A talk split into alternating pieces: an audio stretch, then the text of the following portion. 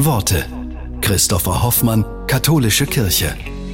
Dietrich Bonhoeffer war evangelischer Theologe in der bekennenden Kirche und engagierte sich im Widerstand gegen Hitler. Bonhoeffer schreibt, Wer nicht lange und geduldig zuhören kann, der wird am anderen immer vorbeireden und es selbst schließlich gar nicht merken.